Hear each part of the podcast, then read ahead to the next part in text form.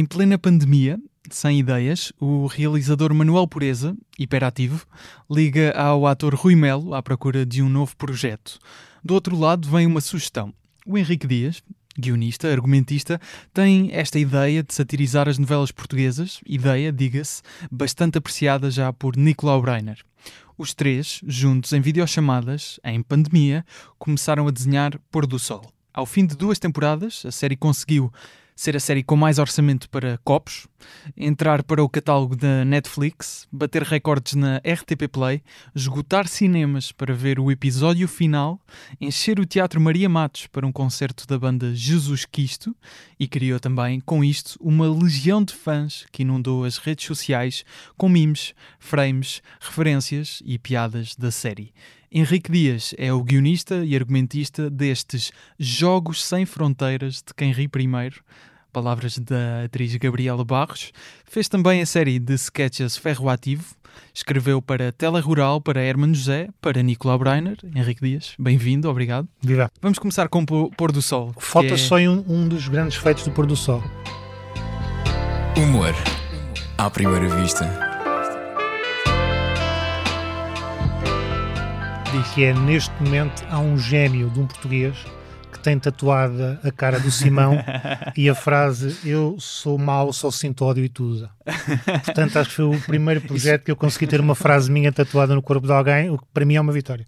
Tens isso confirmado? Confirma, não, confirmadíssimo. Será que não há. Confirmadíssimo, envio-te as fotos que tu quiseres. Não, mas uh, confirmado se em projetos anteriores ninguém também tatuou? Uh, duvido. Duvido. Duvidas? Duvido. Não sei. Há ali algumas séries que já. Ferro Ativo tinha fãs muito, muito sérios.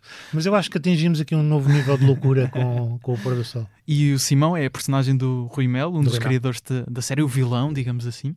É inevitável começarmos por Pôr do Sol, mas obviamente quero também falar muito de Ferro Ativo, porque tem uma ligação até ao podcast que já vamos mencionar mais à frente.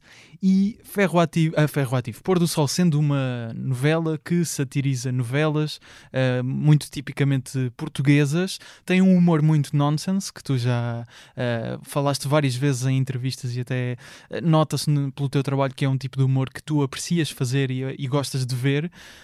Uh, é preciso ter sentido quando se faz humor nonsense? É preciso encontrar algum sentido? Claro, claro que sim, claro que sim. Há muitas pessoas que tentam fazer humor nonsense e pensam só que é uma coisa sem sentido. Não é só uma coisa sem sentido, é uma coisa sem sentido que tem um efeito cómico, uma cócega que nos faz no intelecto, nós não conseguimos perceber muito bem o quê. Ou seja, para te dar um, pá, um exemplo, há palavras que têm uma graça própria. Portão, há, não é? portão, tem, uma, tem uma, epá, palavras que têm uma, uma sonoridade ou que nos levam para alguma coisa que nos faz rir. Isso é muito interessante nos Monty Pythons, percebe-se isso, percebe-se que não é só uma junção de coisas estúpidas. Ou seja, eles perdem muito tempo a pensar o que é que é realmente estúpido. Eu tive pela primeira vez esse exercício com o Telerural, em que eu e o Frederico Pombares perdíamos muito tempo a pensar o que é que é. Isto não faz sentido. Por exemplo, ele ser. Havia um tipo que tinha uma coleção e tinha que ser uma coleção parva e nós andamos a pensar, fazer coleção de, sei lá, de copos de plástico. É parvo, é nonsense, mas tudo tem graça. Não é suficientemente parvo? É Chegámos à conclusão de ele tinha uma coleção de beatas. E, aquilo foi, e outro tinha uma coleção de muros. Isto é nonsense, mas pode haver imensas coisas que não fazem sentido, mas não têm graça. Uma coleção de, pá, de cadeiras de plástico. Sim, mas, mas perceber esse critério é, é, é, muito complicado. É complicado, é muito isso. complicado. Porque eu, eu na faculdade, não, não me comparando de todo aquilo que tu fazes, mas na faculdade, em algumas faculdades, há espetáculos a satirizar uh, o que acontece na, na vida de estudante uh, naqueles três anos em que, ou mais, em que as pessoas tiram as licenciaturas. E eu estive envolvido exatamente num espetáculo na minha faculdade e percebi que muitas coisas eram só nonsense que, e só faziam sentido uh, até para um grupo restrito de pessoas. Só algumas pessoas é que iam, às vezes, uh, perceber aquela referência ou achar piada à, àquilo. Ou seja, para algumas o copo de plástico era muito risível e para outras não percebiam porque o, o copo de plástico só iriam perceber quando fosse a beata. Esse critério de perceber isto é nonsense, isto aqui ainda, ainda não chega lá foste percebendo ao longo do tempo como é que se fazia, é só, ou é só uma questão de experimentar? Não é uma questão intuitiva. Isto é muito estranho, porque eu sou daqueles que acreditam que a escrita do humor tem uma série de regras que podem ensinar, mas depois há ali uma coisa mais intangível que não se pode ensinar, que é exatamente saber naquele momento o que é que é o que nos faz rir, aquela frase e aquela palavra que dita naquele momento transforma a frase e transforma o sentido. Há uma coisa quase de alquimia. E isso é uma coisa inata que não se. Achas que é inato? Acho que sim, totalmente. Não totalmente. se aprende? Não, não, não, não. Acho que tu podes aprender técnicas, tu podes evoluir, mas há, um, há uma coisa inata que tu tens que é uma maneira de olhar para o mundo que isso nasce contigo, isso não se ensina. O que tu podes ter é podes ir para um curso e um curso de escrita criativa ou especificamente de humor e podes aprender, porque na verdade as piadas são variações de, de sei lá, de 10 coisas para aí, do exagero, da contradição, há uma série de regras. Agora, estar a olhar para alguma coisa, para uma situação e conseguir extrair dali a coisa ridícula daquilo, porque o humor, o humor que eu gosto é o ridículo, uh, é uma coisa que tu ou tens ou, ou, não tens. O Conan O'Brien, em relação ao que estavas a dizer há pouco do nonsense, tem uma frase que eu acho que se aplica muito a isto. Ele diz que o humor para ele, e eu também concordo, porque ainda por cima o humor dele é um humor que eu gosto, é uma, uma junção mágica entre inteligência e estupidez. Uhum. Há ali um cruzamento entre inteligência e estupidez. Eu acho que no nonsense é onde isso acontece da forma mais uh, visível, mais real e mais sintetizada. Porque sim, há uma estupidez, mas há uma inteligência em escolher a beata e em escolher o muro. Ou seja, a estupidez é quando tu vês aquilo no final, um tipo faz coleção de muros, não faz sentido, mas a inteligência, o tempo que demorou a chegares a muro e não dizeres folha de papel ou não dizeres o copo de plástico. É esse humor que eu aspiro e é esse humor que eu sempre gostei. Agora, obviamente, já escrevi outros tipos de humor e faço outros tipos de humor e não tenho nada contra outros tipos de humor, não tenho nada dessa coisa sectarista. Mas o nonsense acho que é o maior encontro da estupidez com a inteligência. Mas a minha questão sobre ser uma coisa inata é: achas que um, até pode ser uma coisa que as pessoas tenham e não desenvolvem? Ou seja, ah, isso pode ser. Ou, ou, ou achas que é uma coisa, digamos, de pouco. Encontram-se poucas pessoas com, com isso, com seja, essa ideia, um... com essa técnica por desenvolver, digamos assim. Exatamente, tu podes encontrar um, um bancário, para escolher um bancário que tem essa capacidade inata, mas nunca a explorou. Portanto, ele tem lá isso. Se aos 20 anos, aos 18, aos 30, ou a idade que fosse, começasse a explorar isso e fosse por esse caminho, ele tinha essa qualidade. Só que, entretanto, a vida levou para o outro lado, não quis optar, não quis arriscar, ou circunstâncias da vida puseram-no ali, mas ele tem essa característica. Ou seja, que ela se desenvolve depois, quando vais especificamente para este caminho, desenvolves, mas eu acho que ou nasce com isso ou não nasce. Não há aquele tipo que nunca pensou nisto, não tem essa capacidade, mas está durante 10 anos a escrever humor e transforma-se num, num tipo que tem um sentido de humor fantástico. Não, isso não acontece. Pode acontecer aquela coisa que é acertar em escreve 10 textos e acerta num. Isso sim. Claro. Agora, ter aquela capacidade de fazer coisas com uma regularidade, porque fazer isto profissionalmente, a grande diferença é que tu tens de ter uma regularidade. É acordar de manhã, independentemente de estares triste, tens problemas, de teres coisas a fazer, tu sentas-te e aquilo sai. Sai, sai melhor, sai pior, mas sai. E um tipo que não é profissional, é o tipo de vez em quando tem uma graça.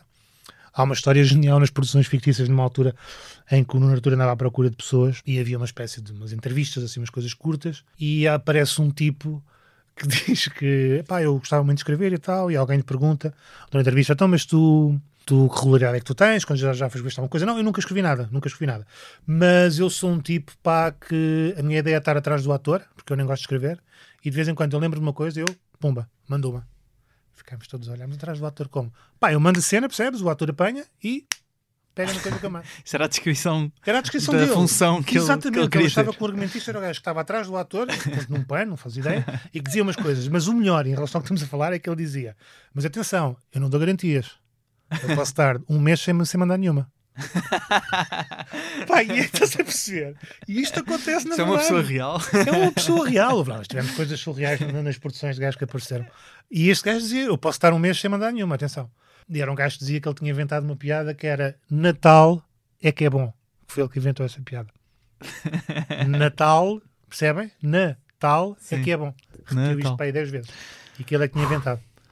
Tu, não, mas apanhaste, cromos. Mas eh, quando, quando existiam essas entrevistas nas produções fictícias, eh, o grupo todo de guionistas estava. Epá, nós íamos entrevista? assistir para nos rirmos. Ah, claro. ok, certo. Aquilo havia, havia uma maneira, tu entravas, que entravas, Sim, sim. fazias um curso com o Viterbo e com a Clara Ferreira Alves também dava um- aulas e tal, e depois no final Ruizinho, o, às vezes também. diz, O Ruizinho, às vezes também o dava. Luizinho também, e depois no final o Viterbo recomendava no Natureira, eu acho que devem ficar estes, estes, estes. Pronto. Isso era o processo normal, foi assim que eu Certo. entrei, o, o ano que eu fui estava eu, o Ricardo, o Eduardo Madeira, uma série de gente. E depois, às vezes, era preciso pessoas mais à frente para pequenas coisas e de vez em quando havia entrevistas. Então, sempre que apareciam esses tipos para entrevistas, nós íamos a correr eh, ouvir, porque pá, vinham tipos já, alguns brilhantes e com bons trabalhos e que ficaram, mas vinham assim uns cromos que achavam que escrever era tipo estar atrás e mandar umas para o outro pegar. mas isto, não, mas isto para, Mas, para, certo, voltando atrás, para dizer que tem que ser uma coisa profissional neste sentido que tens de conseguir sempre ter este output, bom ou mau, mas tens de conseguir e que isto tem que estar dentro de ti. É impossível eh, tu, tu aprenderes esta capacidade, esta capacidade de olhar para o mundo, que isto é uma capacidade de olhar para o mundo. Basicamente o humor é isso. Certo. Ainda sobre a ideia do nonsense, eh, estava a pensar, isto foi um receio que eu percebi que guionistas, tu e o Roberto Pereira, que, que também eh, ajudou na parte do guião, o Manuel Pureza e o Rui Melo como criadores da série, e até atores, mencionaram às vezes ou em entrevistas ou até no making-of do, do Pôr do Sol que está na, na RTP Play, ahm, que a dúvida de será que estamos a fazer isto só para nós? Será que só nós é que vamos achar Não. piada a isto? Isso, é um, isso, é um, isso surge entre os atores normalmente. Os atores têm um- uma espécie de credo. De... Uhum. Há um ditado entre os atores que se nós estamos a achar muita graça a isto, É exatamente o essa público, expressão. exatamente, o público não vai achar. Isso não, isto não vem nos argumentistas, não vem. Então tu não tinhas Não, não, não, não, não. Então os atores têm isso. Ok, ok. Os ok. atores têm isso, isso já é. Eu já conheço muitos projetos em que, em que eu trabalhei que os atores tinham esse medo. Não, nós estamos a achar muita graça a isto, o público não, não, não vai achar. Tu sabias que o público ia achar graça? Eu sabia que estávamos a fazer uma coisa, disse isto ao, ao Rimel e ao Manel várias vezes, que estavam com dúvidas e eu não tinha a certeza que ia ser um sucesso, isso nunca, nunca ninguém tem. Eu tinha as dúvidas, tinha a certeza, e disse-lhes isso várias vezes, que o que estamos a fazer vai mudar um bocadinho o paradigma das coisas dos últimos tempos. Não é o paradigma do humor em Portugal, não é isso. Mas é uma coisa muito diferente do que, tem, do que se tem feito no humor em Portugal e é uma coisa relevante, ou seja, isto vai ter impacto. Isso eu sabia. Agora, que vai ser um sucesso, não fazia a mínima ideia, nem eu, nem nenhum. Pá, quantas vezes é que eu tive em processos que achava que projetos que achava isto vai ser um sucesso, é certinho, e aquilo Mas, não mas- foi nada e o Mas apegando nessa parte de que eu estava a dizer de será que estamos a fazer isto só para nós, isso liga-se um bocado com o tipo de humor que é o nonsense. Parece-me que no nonsense há pessoas que apanham e há outras que não. Isso, não- não- isso não é, é- verdade. não é. Isso é verdade, E- mas, mas isso é claramente verdade. Uhum. Mas ali havia, havia dois fatores e havia outro que se calhar acho que é mais importante que se somava a esse, que eu já lá vou. O que somava a esse é que nós estávamos a gozar com códigos de novela. E quando os atores diziam as pessoas não vão perceber isto, pensavam isto são coisas do meio. Só o meio é que vai perceber isto, que isto são piadas só para nós que fazemos novela.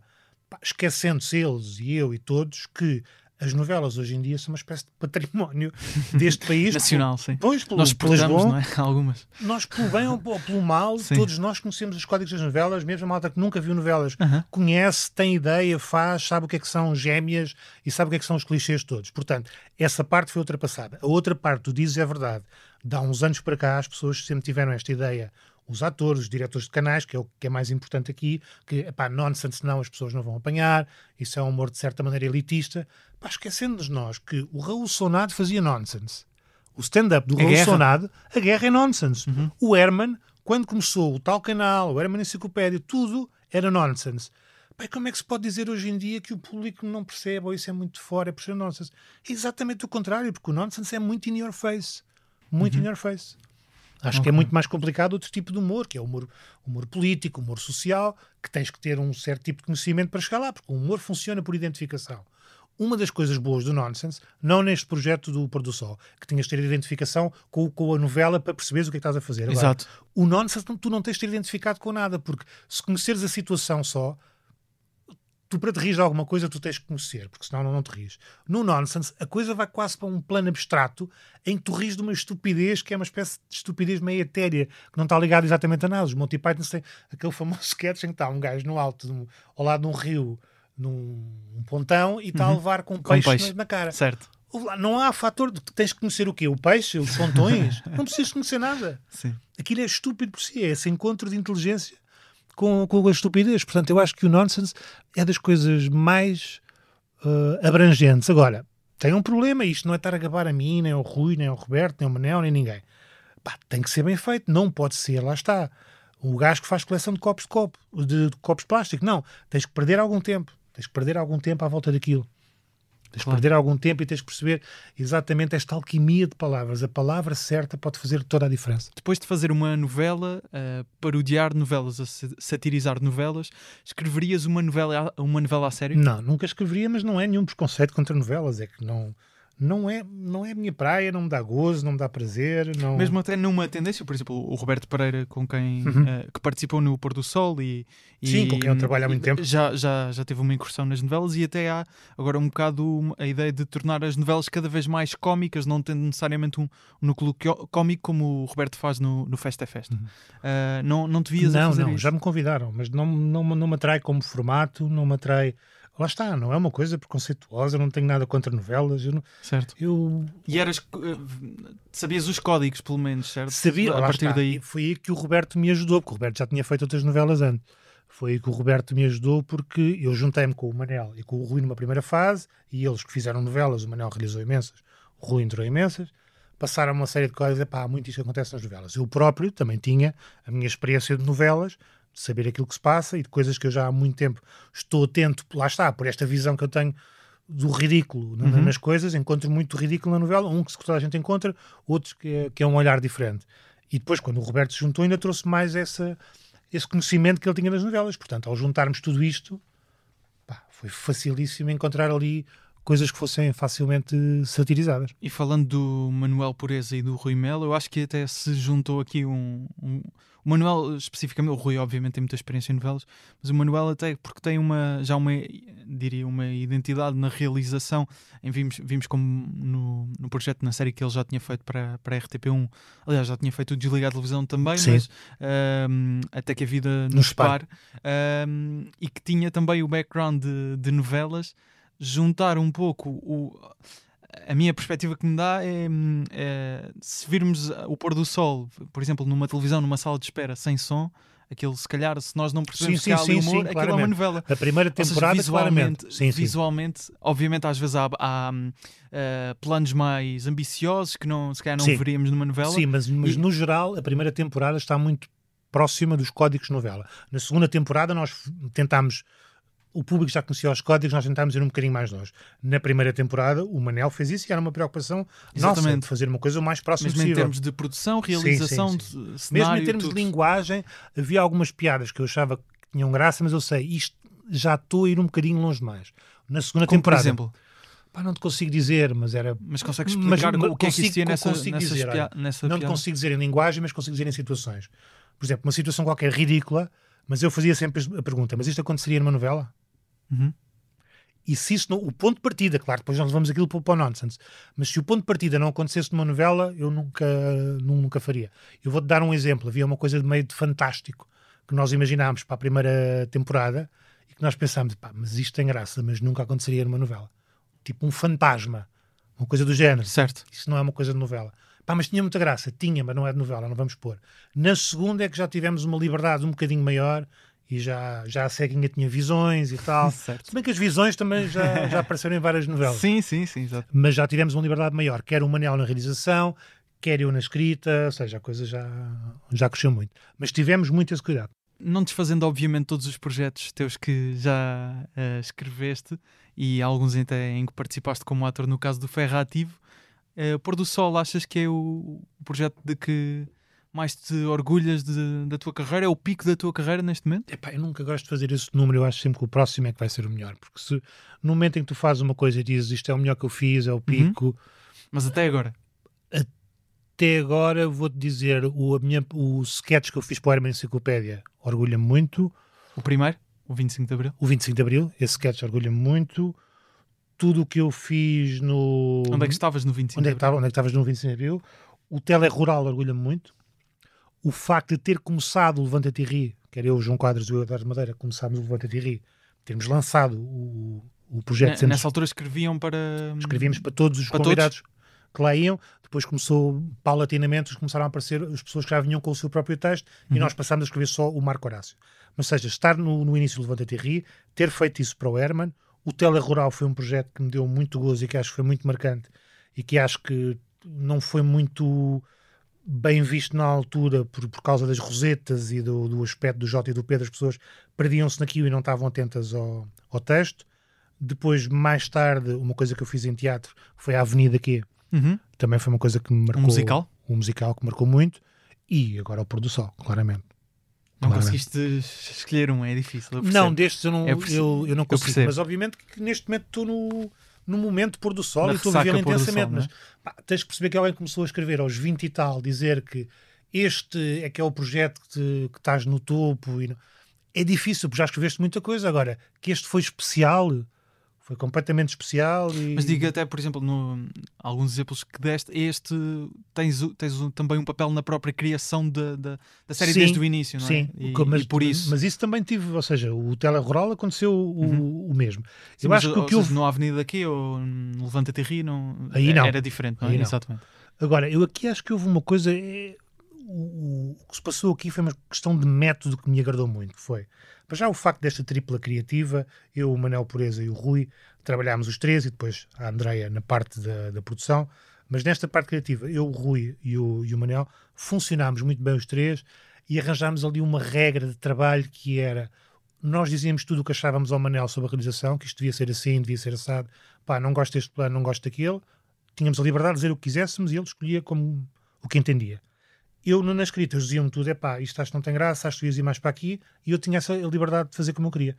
Este processo que havia de constante eh, permuta, de constante troca de impressões, foi absolutamente fantástico. Foi das coisas que mais contribuiu para o, para o sucesso da série. Não, não havia nenhum tipo de, de quintais entre nós, isto trato eu, isto tratas tu. Não, havia claramente uma pessoa que cedia quando chegava à realização, que era o Manel, outra que cedia quando chegava à parte da escrita, que era eu, mas todos partilhávamos eh, opiniões.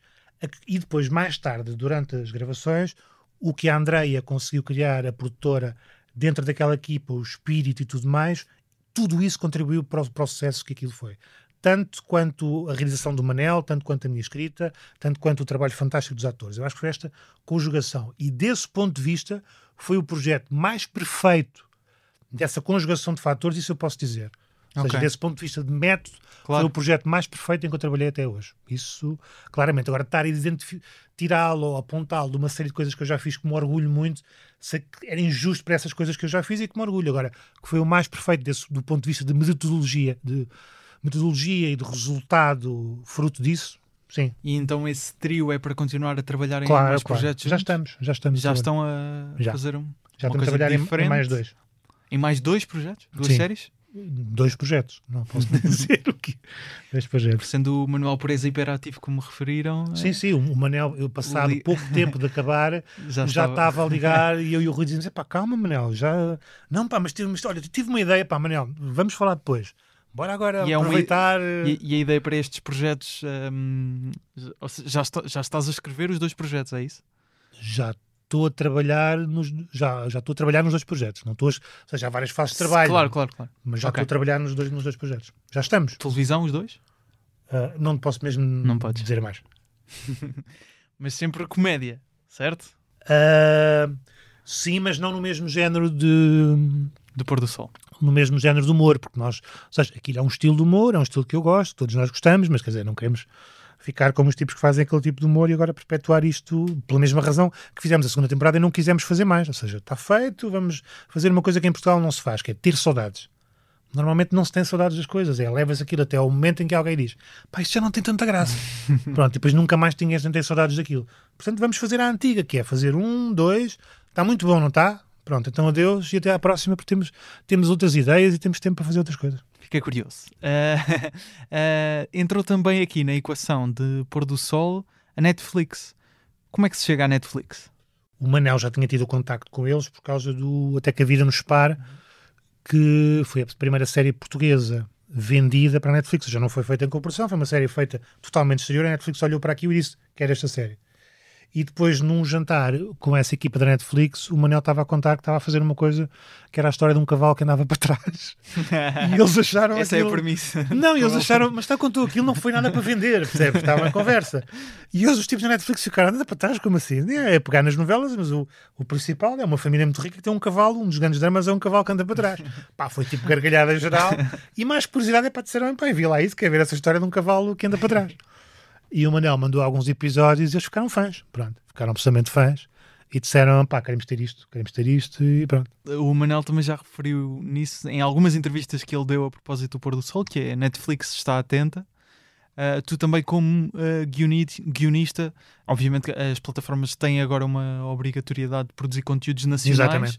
Não, é, não há de ser só a Netflix, Exatamente. e cada vez mais apostam. Também já tivemos, a, no caso da Netflix, a Glória, criada especificamente Não, para mas todo- para todos os outros vão ter que fazer isso. A HBO vai ter que fazer Exatamente. isso, a, a Disney vai ter que fazer isso, a Paramount, se vier, também vai ter que fazer isso. Todos vão ter que fazer isso. É ótimo para o mercado português. Se, a pergunta que eu te ia fazer, se calhar não, não, podes bem responder, mas esses contactos eh, com a Netflix também ficaram de alguma forma, não só da parte do Manuel, mas teus também, para Não, não, hoje em, dia, futuros? hoje em dia, ou seja, isto é a melhor altura que tu tens, desde que eu estou a trabalhar, para ser argumentista. Tu, hoje em dia, ou seja, aquela coisa de quase meio pobrezinha de chegar aos produtores, ah, eu quero fazer uma série, eu tenho uma ideia, que tu eras tipo um bocadinho o underdog do sistema do audiovisual. Hoje em dia já não é bem assim. Hoje em dia, qualquer das, das distribuidoras ou das produtoras, mesmo portuguesas e distri- distribuidoras, estão muito atentas. Tu envias um mail com uma coisa a dizer, principalmente se tens algum currículo, já fizeste alguma coisa. Estão muito atentas, portanto, essa ideia de que isso está longe de ti já não é verdade. já não é verdade. ok. Não. Mas a Netflix então tem representantes eh, portugueses em Portugal, é isso? Neste, neste momento, quem decide não, não está cá, está em, está em Espanha. Ou seja, é uma- ainda é uma, uma gestão decisão, ibérica, não é? A decisão ainda Decisão passa por. ainda é ibérica. Sim, sim. Mas estão atentos a séries portuguesas, estão, o que- o que é ótimo. E falavas de, da questão do- dos guionistas, é um bom tempo para, para É, ser um- argu- é a melhor altura. argumentista. É a melhor altura para ser argumentista, infelizmente. Falta ainda aqui um. Que, que o nosso trabalho seja. um- Ainda falta um reconhecimento. Não é pá. hum, É que tu fizeste um post até no, no Epá, Instagram fiz, há, um- fiz, há uns tempos sobre, fiz, sobre esta questão. fiz até- porque a Academia Portuguesa de Cinema há dois ou três anos que não tem um argumentista no júri para, na seleção dos filmes portugueses que vão aos, aos, aos Oscars. Oscars. Para, neste caso, no, Sim, possíveis nomeados para melhor filme É estrangeiro. sim, tu ouves falar muito raramente argumentistas como se o cinema nascesse de geração espontânea. Mas achas que é uma coisa mais do meio? É que eu, pelo menos na perspectiva de consumidor, sinto que também o público está mais interessado em saber quem é que escreve as coisas, ou pelo menos a descobrir e a perceber não. "Oh, esta pessoa escreveu aquilo e também escreveu aquilo. Mas isso é uma coisa que acontece, numa, é uma coisa ge- geracional que está a acontecer agora cada vez mais. As Mas sentes isso então? Sim, hoje em dia começa a sentir. O problema é que esta indústria, principalmente do cinema e da, e da produção de séries, que é muito gente feita ligada, gente ligada ao cinema, ainda vem de outra escola, que é o realizador, é o rei e senhor, e parece que as coisas nascem por, por obra de um realizador ou por obra de um produtor que tem uma ideia e que pronto, aquilo aparece escrito. E os,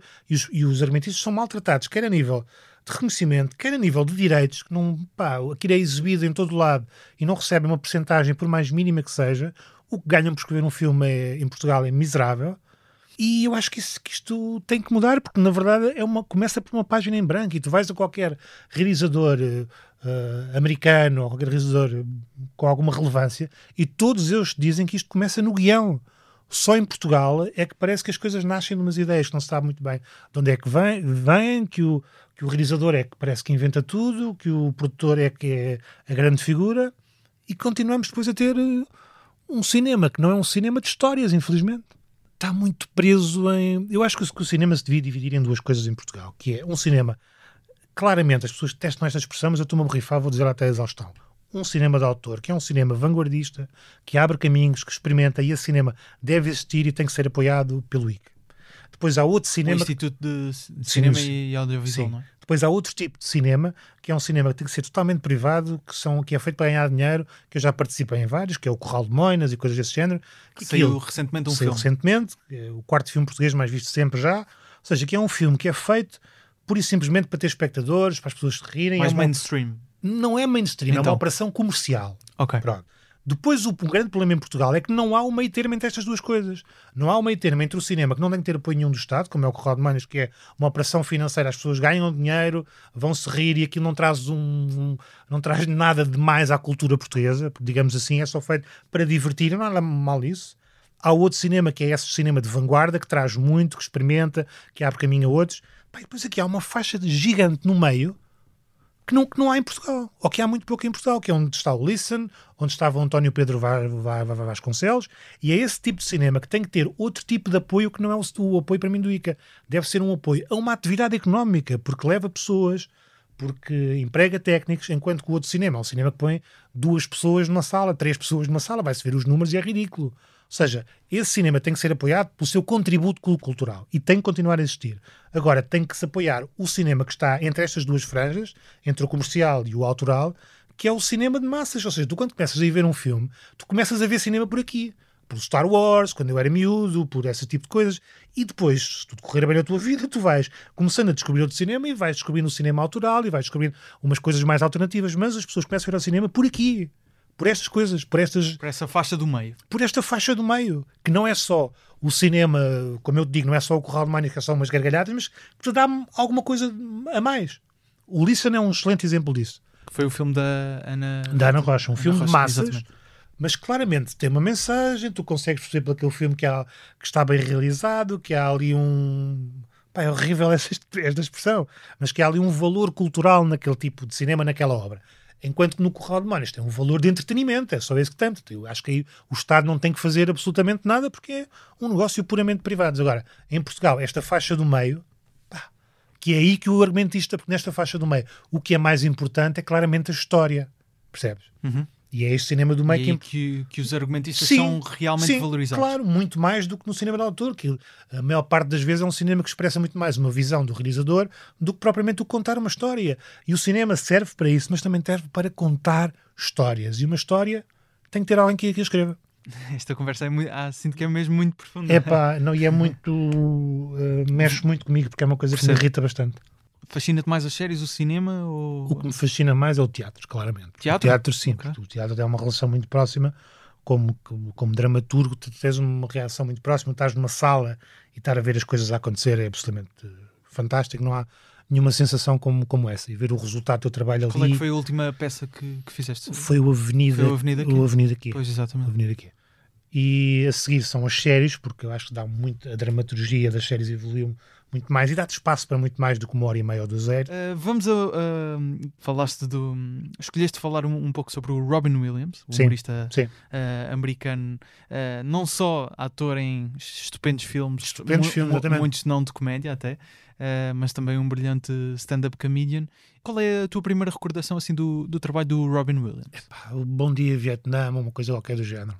Hum, Fui vendo pequenas coisas e percebi que havia ali uma energia e uma força que infelizmente se percebia às vezes que não vinha de uma coisa boa, não sei porquê. Aquilo acho que tinha alguma coisa ali de, de eufórica mais, de notava-se que havia um tumulto dentro daquele homem, infelizmente mais tarde viemos a perceber tudo o que se passou na vida dele, mas que ele conseguiu canalizar aquilo numa fase da vida dele para uma coisa muito produtiva, que foi a sua comédia, mas tu notavas a ebulição, notavas que havia alguma coisa dentro daquele homem que era muito poderoso e que ele levava para um bom caminho, mas não era necessariamente uma força de que fosse virada para esse para, para, para esse é? lado e para esse Claro, otimismo. Mas Claro. onde eu fiquei depois muito impressionado com ele foi mais tarde um stand-up que eu vi dele, que eu não me lembro o nome, mas sei que era, terminava com ele a im- imitar a imitar um homem a fazer eh, sexo oral a uma mulher, pondo o braço peludo dele à frente e fazendo assim para a câmara, que era um final absolutamente épico desse stand-up e que ele imitava os franceses, que eu nunca mais me dizer, look, I'm French, I don't care, I give a cigarette to a child. E, pá, foi dos melhores, ele explicava a história do golfe. Houve stand-ups que marcaram muito, ou seja, eu tenho uns, dois stand-ups que marcaram muito, que foi o Eddie Murphy no Delirious e, o- e o, e o, O Delirious é o do, em que ele está com aquele fato muito justo, o, Eddie o vermelho. O vermelho, exatamente. E o Richard Pryor também tem um stand-up muito antigo que marcou esses dois espetáculos, marcaram-me muito.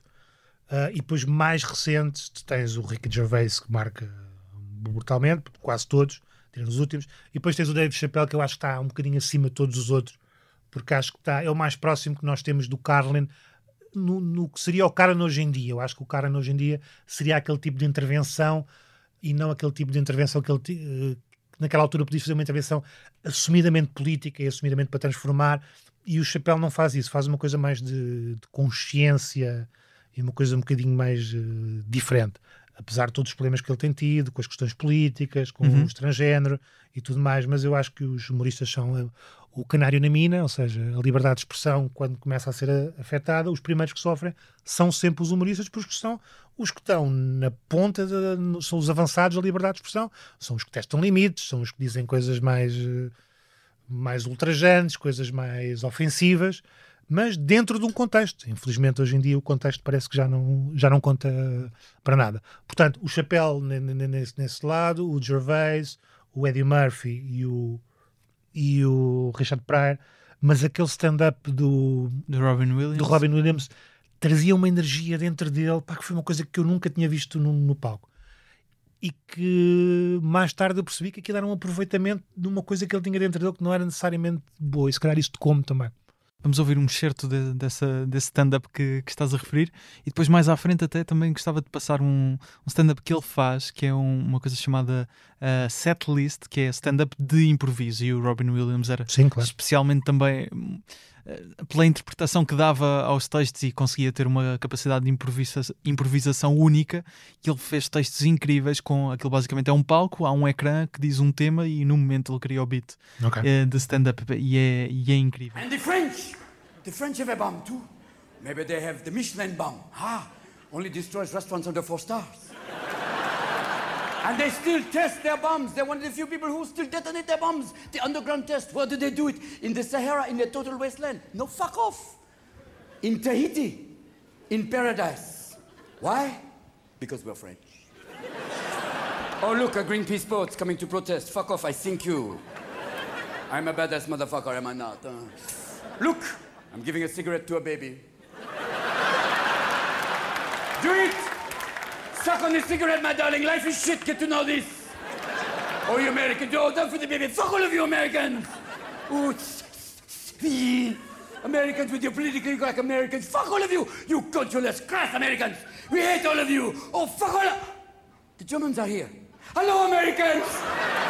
Queria só dizer que me esqueci de um que eu adoro, que é o Bill Burr. O Bill Burr, exatamente. Adoro. adoro. Ia-te perguntar sobre um que referiste há pouco, que era o Ricky, Ricky, Ricky Gervais. Disseste que gostavas muito do, dos do início, mas os mais recentes nem tanto. Sim, Porquê? achei que ele estava a transformar num. Achei que o chapéu tem grávita, que é uma palavra muito cara, mas pronto. Mas tem. Tem uma pose, não é? Não é só pose, é que a grávida não é só pose, é uma, também implica que tenha substância.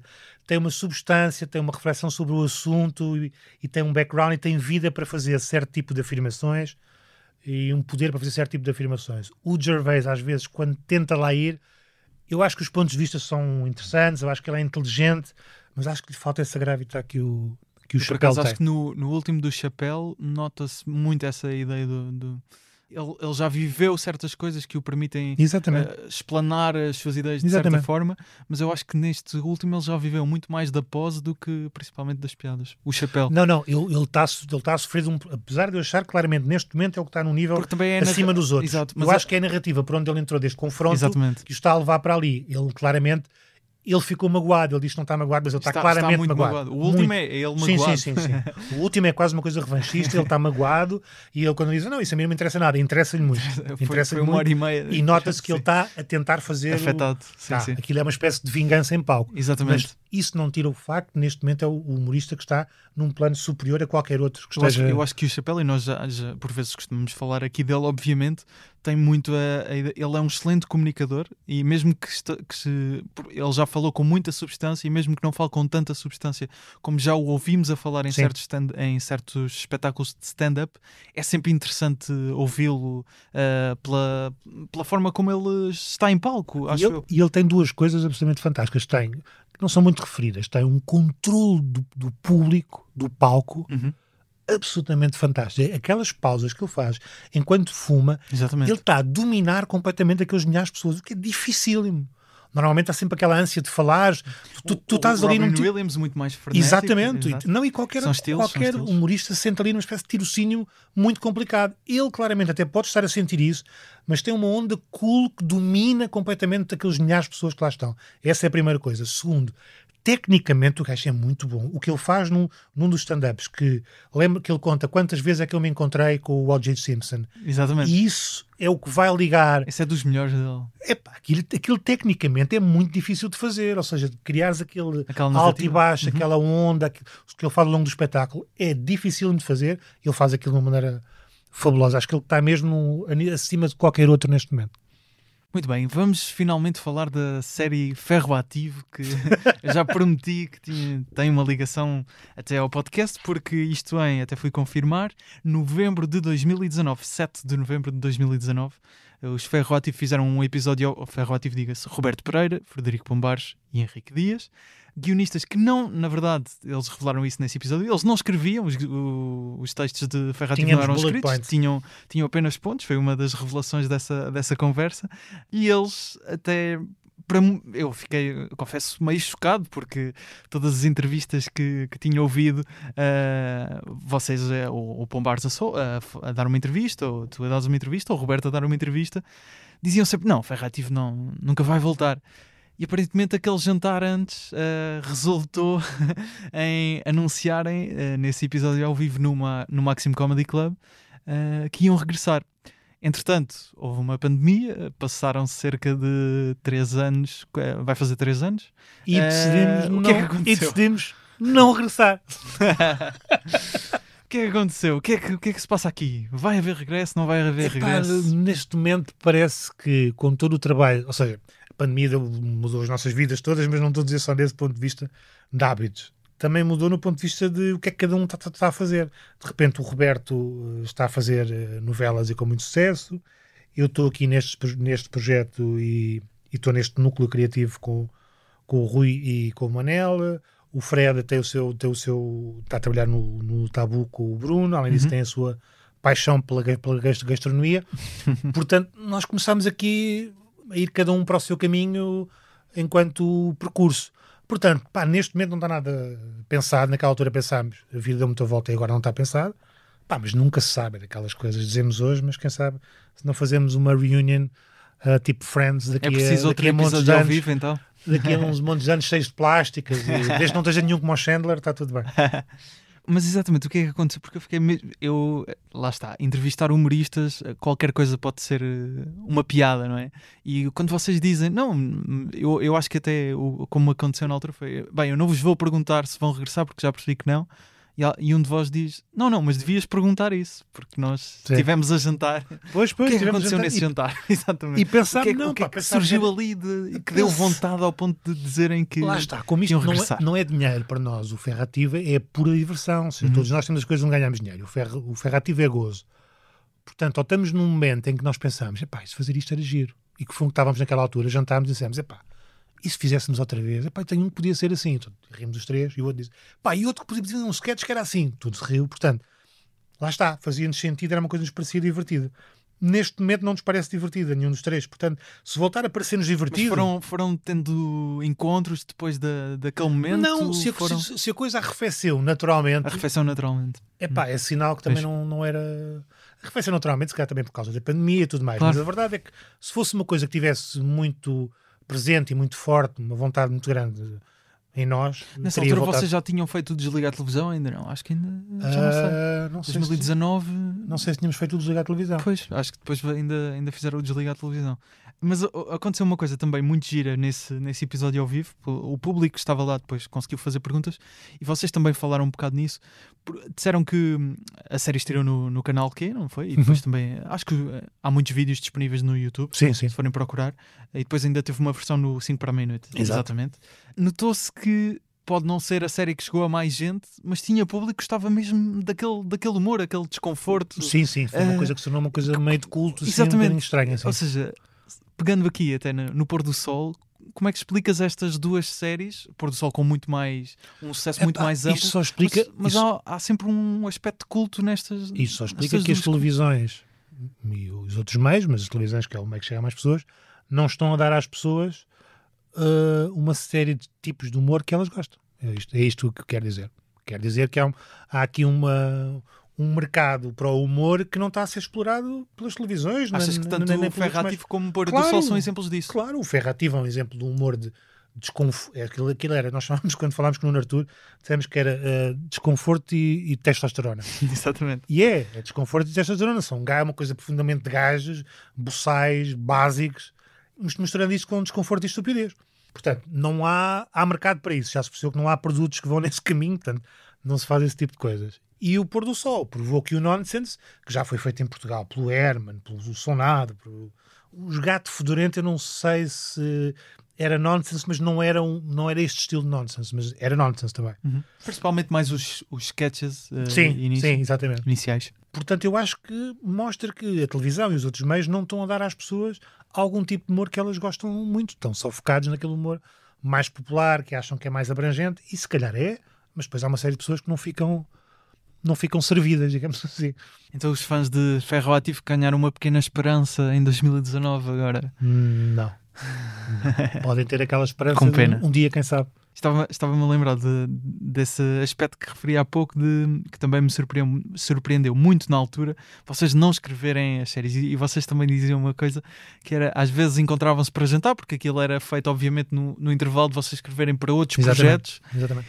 E iam jantar e escreviam certas coisas que, passado um dia não se percebia bem. É, agora entra um gajo que faz. Sim, porque a gente escrevia aquilo no fim do jantar, depois de beber sei lá quantos whiskies, portanto era uma coisa. Agora entra um gajo, um gajo vai, eu vou, eu vou apontar. Depois não preciso o que apontava. Naquel, naquelas, uh, naqueles papéis que. Sim, então nas, de nas mesas, depois manchado whisky, que borratava tudo.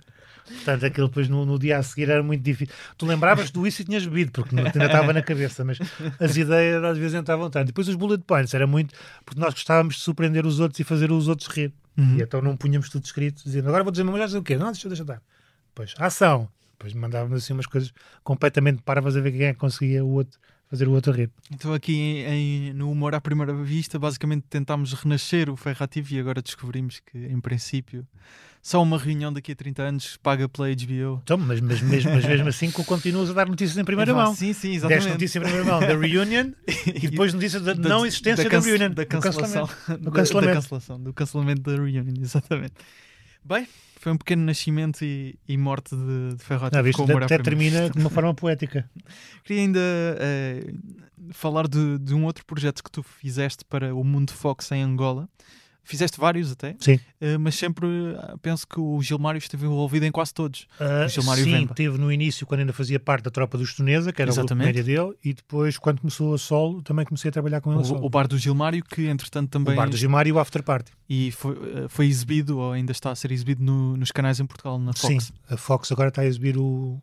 O, o Gilmário é um dos comediantes que ultimamente, nos últimos tempos, tem tido imenso sucesso em Portugal tu conheceste-o até numa, numa fase prévia, já percebias que ele ia. Completamente, eu disse isso, eu disse disse isso. Não é, não, é, não é que eu seja uma pessoa particular, não é que eu seja um tipo. Notava-se logo. Sim, não é que eu seja, eu é que fui o tipo que olhei para o Gilmar e não é nada disso. Qualquer pessoa que percebesse do humor chegava ali e via o Gilmar e este gajo em qualquer coisa diferente.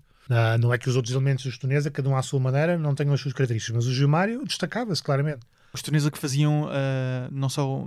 Eles começaram por fazer sketches, não era? Sim, eles eram. Diziam, em Angola diziam que era os, os gato fedorento. Exatamente. E eu, quando comecei a escrever coisas para eles, comecei a trabalhar com todos. Pá, e o Gilmário tinha ali qualquer coisa que, que me agradava e que, e que, se destacava claramente. E depois, quando ele se, saiu do grupo, uh, eu, ele quis uh, trabalhar comigo. Eu comecei a trabalhar com ele e a coisa deu, pá, deu-se muito bem. E eu até hoje acho que é das pessoas que têm. Já lhe disse isto. Acho que ele é o que tem a capacidade de ser o maior humorista de língua portuguesa, porque ele apanha o mercado português, o mercado angolano, o mercado moçambicano, ali só te falta, se tu conquistares o Brasil, tu tornas-te um gajo super abrangente, porque o humor dele resulta aqui, resulta em Angola, resulta em Moçambique, em Cabo Verde, resulta em toda a lusofonia, só falta o, o, Brasil. E não é o humor dele, não é só que as pessoas provavelmente conhecem no, da rubrica da, da comercial. Comercial? mas o humor dele é Responder muito mais. Letra. É muito mais do, do, que aquilo. Aquilo é engraçado, é giro, é bem feito, mas ele tem ali coisas muito, muito, muito inteligentes. E se o virem em palco a fazer stand-up, acho que percebem exatamente isso. Exatamente. E tu vais tendo até algum contacto com o humor angolano por causa Tive, desses passei, trabalhos? Exatamente, passei a ter, desde que conheci o Estonesa, passei a ter algum contacto, depois houve uma altura... E vês, vês pessoas capazes de fazer o mesmo processo sim, que o Gilmário? Sim, sim, sim. Eu vi na altura, na altura houve um, um concurso que os Tunesa fizeram que era para escolher o próximo grande comediante de Angola. Então vieram vários comediantes cá okay. e foi uma espécie de concurso para, para, para escolher o melhor. E apareceram uh, alguns. Falta-lhes acima de tudo, falta-lhes tempo de, de estar em palco, tempo de bar, tempo de experimentar. Mas a qualidade e a capacidade está lá. Eh, Eu queria também saber, eu gosto sempre de perguntar se as pessoas têm, ah, conheceram alguém neste mundo da comédia ou uma pessoa que simplesmente admires de outro mundo em que tens ficado sem reação quando conheceste a pessoa por admira- admirares imenso a Ah, pessoa. foi, foi o Herman, quando eu conheci. Qual é que é a história de teres conhecido o É, Herman? pá, a história é muito. eu e o Eduardo Madeira entrámos nas produções fictícias ao mesmo tempo. Aliás, nós escrevemos juntos os sketches de onde é que estavas no 25 de Abril. E então, nessa altura, estávamos nas produções, o Nuno Artur tinha-nos convidado, nós ainda não estávamos a fazer parte das, das produções, eu estava a estudar eh, Direito, o Eduardo também estava a estudar Direito, e fomos lá a um jantar de aniversário. E aquilo tinha uma mesa de snooker, nós chegámos, não conhecíamos ninguém, estava o Ruizinho, estava, sei lá, o João Quadros, uma série de pessoas que nós ainda não conhecíamos. Guionistas da- Sim. das produções fictícias? Estavam todos lá e, convidados, porque era o aniversário, nós não conhecíamos ninguém, alguns conhecíamos da televisão, mas éramos claramente os outsiders e pá, ficámos num canto, vimos uma mesa de snooker e pensamos, pá, bora aqui jogar um bocado de snooker e vimos quem estava a jogar snooker eram uns tipos com umas calças de ganga, todas rasgadas, com umas correntes e tal. e nós pensámos, eu e o assim, pá, realmente isto, artistas, é pá, esta malta, artistas é, é malta muito à frente e tal, estão-se a borrifar para as calças e são super rock, isto é uma cena rock, punk. E perguntámos, olha, podemos jogar com, com vocês? Gajos, claro, claro, começámos a jogar snooker com esses dois tipos, que achámos um bocado mais velhos para o resto da malta que lá estava, mas tudo bem, continuámos a jogar. Entretanto, ouvimos um barulho no corredor, que era o Herman que tinha chegado, o Nuno Artur vai receber, ele diz, ah, não, Herman e tal, entra, entra, anda, anda aqui ver isto e tal. E ouvimos o Herman vir para o corredor, tinham acontecido obras nas produções, e o Nuno Artur estava a dizer, pá, estás a ver, isto aqui acima arranjámos o teto, e o Herman, ah, muito bem, o chão pusemos novo e tal, ah, boa, boa, e entra na sala, e o Nuno Artur vira-se para os dois tipos que estavam a jogar connosco e diz, e estes foram os senhores que fizeram as obras aqui. E o Herman olhou e pensava que éramos nós, então estendeu-me a mão e disse, pá, parabéns, excelente trabalho. E eu estava tão sem palavras que não fui capaz de dizer não. Eu, eu fui a pessoa que escreveu o seu sketch. Não, não. Agradeci-lhe. Estendi a mão disse muito obrigado, muito obrigado. E o Eduardo também estendeu-lhe a mão, obrigado. Ele, excelente trabalho, pronto. Portanto, passámos por trolhas. Eu e o Eduardo Madeira, a primeira vez que o Herman nos conheceu. Só mais tarde é que revelaste que Claro, não claro. olha que eu sou guionista. Mas foi a única vez que eu conheci alguém e fiquei mesmo assim, boca aberta, sem conseguir dizer nada. Para terminar, eh, só passamos mais um excerto do Robin Williams, como eu prometi há pouco, um excerto daquela atuação que ele fez a propósito da setlist, stand-up improvisado. Henrique, muito obrigado Nada. por teres vindo e muito boa sorte para os projetos que já estou Da a perceber. próxima vez venho cá con- confirmar outro regresso ou, ou outro cancelamento, outra coisa qualquer. Pode ser, pode ser, fica combinado. Obrigado. Obrigado. This is so wonderful to have a comedy club in the back of a comic book store. It's like having a dance studio in the back of a porn shop. work the dildos, girls, work it! and a blank TV screen. My, Excuse me. Yes, the Kalishnikov. and uh, some, those, uh, what are those called? That's uh, armor piercing ammunition. That'd be good too. Do you have anything else? Um, what would you like? Something that goes really well with tiny hands. Do you have my little Uzi? well, do you know how to use it? fuck yeah! Let me show you some fun stuff for you, Timmy. Come over here. This is kind of a fun one. Ask your grandfather what this is. Can you say Derringer? This is a really fun thing, and if anyone does anything strange and makes a strange movement, you put this right, right here, and pull the trigger. What's that called? Priest stopper.